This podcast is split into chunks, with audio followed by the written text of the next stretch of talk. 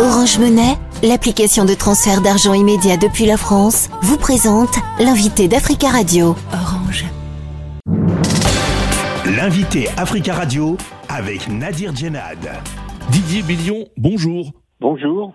Vous êtes le directeur adjoint de l'IRIS, l'Institut de relations internationales et stratégiques. Vous êtes spécialiste du Proche-Orient.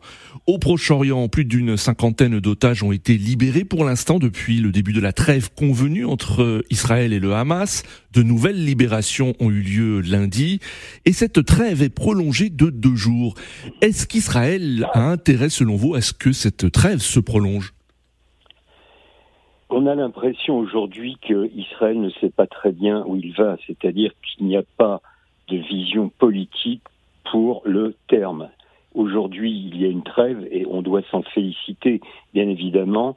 Cela permet aux Gazaouis, tenter que faire se peut, de recevoir quelques aides humanitaires en médicaments, en eau, en vivres, et ma foi, c'est très important. On doit aussi se féliciter que nombre d'otages puissent être libérés, mais nous comprenons bien que cela ne règle rien sur le fond. Alors, il est nécessaire, bien évidemment, de réaffirmer la nécessité de libération dans les meilleurs délais de tous les otages. Il est aussi nécessaire que le maximum de Palestiniens euh, puissent être aussi libérés des prisons israélienne, mais pour autant, cela ne fait pas une solution politique. Or, chacun comprend qu'en réalité, le fond de la question, c'est bien de mettre en œuvre peu à peu une solution politique, ce qui passera bien sûr par un jeu de négociation absolument nécessaire. Et aujourd'hui, visiblement, ce n'est pas à l'ordre du jour.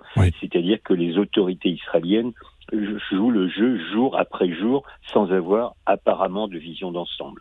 Alors parmi les derniers otages libérés, il y a de jeunes franco-israéliens.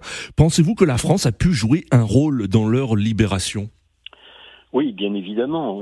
La, France a des contacts multiples et avec le Qatar et avec l'Égypte tout particulièrement, et bien sûr le gouvernement israélien. Pour autant, nous comprenons bien que les otages français ou franco-israéliens qui ont été libérés, et on doit s'en féliciter, ne sont que trois, donc il en reste encore beaucoup qui sont retenus en otage, et on a l'impression que la France a des difficultés à peser réellement sur ce jeu de négociation.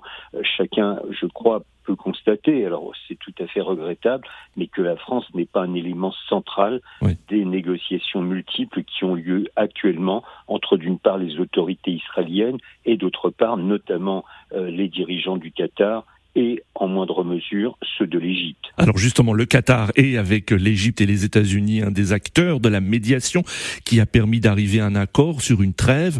Comment expliquer que le Qatar a réussi à se rendre indispensable? Oh, pour de multiples raisons. La première raison, bien évidemment, c'est que le Qatar, depuis fort longtemps déjà, jouit de relations régulières, euh, approfondies avec le Hamas. Et puis, par ailleurs, nous savons, et là c'est de façon plus discrète, mais que depuis aussi de nombreuses années, le Qatar et les services de renseignement qatariens ont bien sûr des relations avec leurs homologues israéliens. Donc quand on a la capacité d'être en situation de négociation, de dialogue avec les deux parties principalement concernées par ce conflit, évidemment, on est en position mmh. euh, privilégiée pour jouer ce rôle de négociateur. Par ailleurs, n'oublions jamais que le Qatar a acquis au cours des dernières années une véritable capacité de négociation, de médiation que nous avons pu constater à plusieurs reprises, notamment euh, au Liban, euh, quand il s'est agi il y a de nombreuses années de jouer un rôle de médiateur entre différents plans libanais qui se faisaient la guerre, et puis plus récemment à propos de l'Afghanistan, puisque nous nous rappelons que le Qatar a accueilli sur son sol pendant des mois des représentants des talibans qui négociaient avec des, des, représentants des États-Unis. Donc au fil des, des, années, le Qatar a acquis cette véritable compétence de négociation et de médiation. Alors le Qatar cultive des contacts très réguliers et étroits avec la direction du Hamas. Est-ce que là, euh, est-ce que cela veut dire selon vous que le Qatar approuve les méthodes de l'action du Hamas? Non, je ne crois pas. Euh, je crois que le Qatar euh, a une position, euh, encore une fois, de négociateur. Nous venons de l'évoquer. Cela ne signifie pas que le Qatar endosse la politique du Hamas.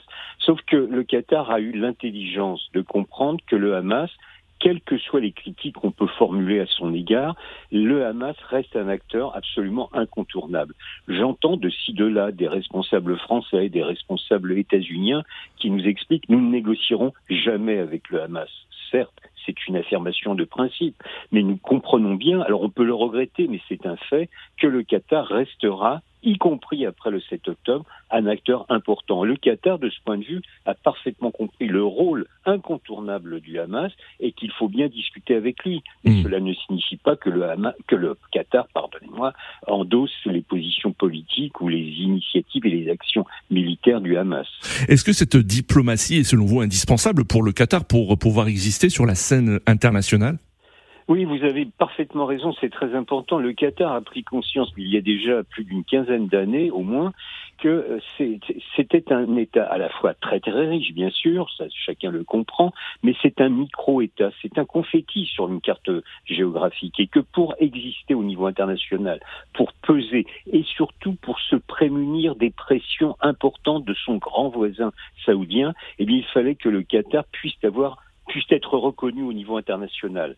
Alors ce Qatar a développé, nous le savons, de multiples initiatives. Par exemple, en termes de soft power, comme on dit en bon français, à propos du sport, euh, le Qatar s'est acquis une véritable respectabilité euh, dans l'organisation de grands événements sportifs jusqu'à la Coupe du Monde récemment.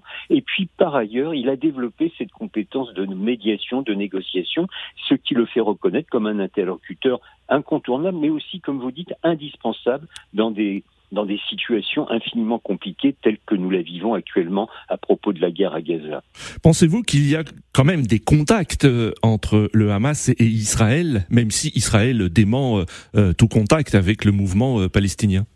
Il n'y a pas de contact direct probablement, mais nous savons parfaitement que à Doha, pour le coup, et probablement aussi en Égypte, eh bien à Doha, il y a une partie des responsables politiques, de l'aile politique du Hamas qui s'y trouve depuis longtemps, et nous savons par exemple qu'il y a eu à plusieurs reprises des allers-retours des responsables des services de renseignement israéliens, le Mossad, à Doha. Alors je ne sais pas s'ils se sont rencontrés dans la même pièce, ça c'est assez peu probable, mais dans ce cas, évidemment, les diplomates, les émissaires qataris euh, font des allers-retours entre les responsables du Hamas et euh, les responsables du renseignement israélien, qui sont peut-être éloignés de quelques dizaines, voire centaines de mètres. Peut-être sont-ils dans le même hôtel ou le même bâtiment, mais je ne pense pas qu'ils se rencontrent directement dans la même pièce. Mais justement, la médiation, c'est pas seulement un terme général, c'est aussi une médiation physique entre les, les représentants du Hamas et ceux des services de renseignement israéliens.